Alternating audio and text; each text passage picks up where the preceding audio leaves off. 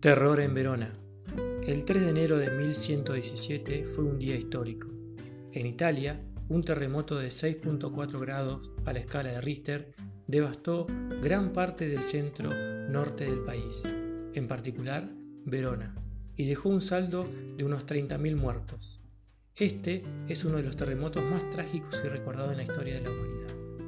Este terremoto no hace más que confirmar y anclar aún más las predicciones bíblicas.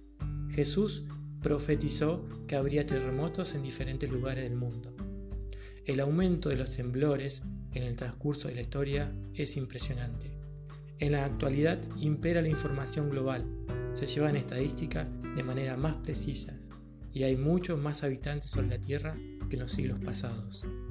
En pleno siglo XXI, la Tierra sigue temblando y parece inestable. ¿Cómo están nuestros cimientos? ¿Construimos diariamente sobre la roca sólida que es Cristo? Hoy las capas de la tierra se mueven. Hoy las capas de la tierra anuncian la segunda venida. Hoy la gracia divina está disponible para que todos obtengan la salvación. Hoy puede ser un día histórico.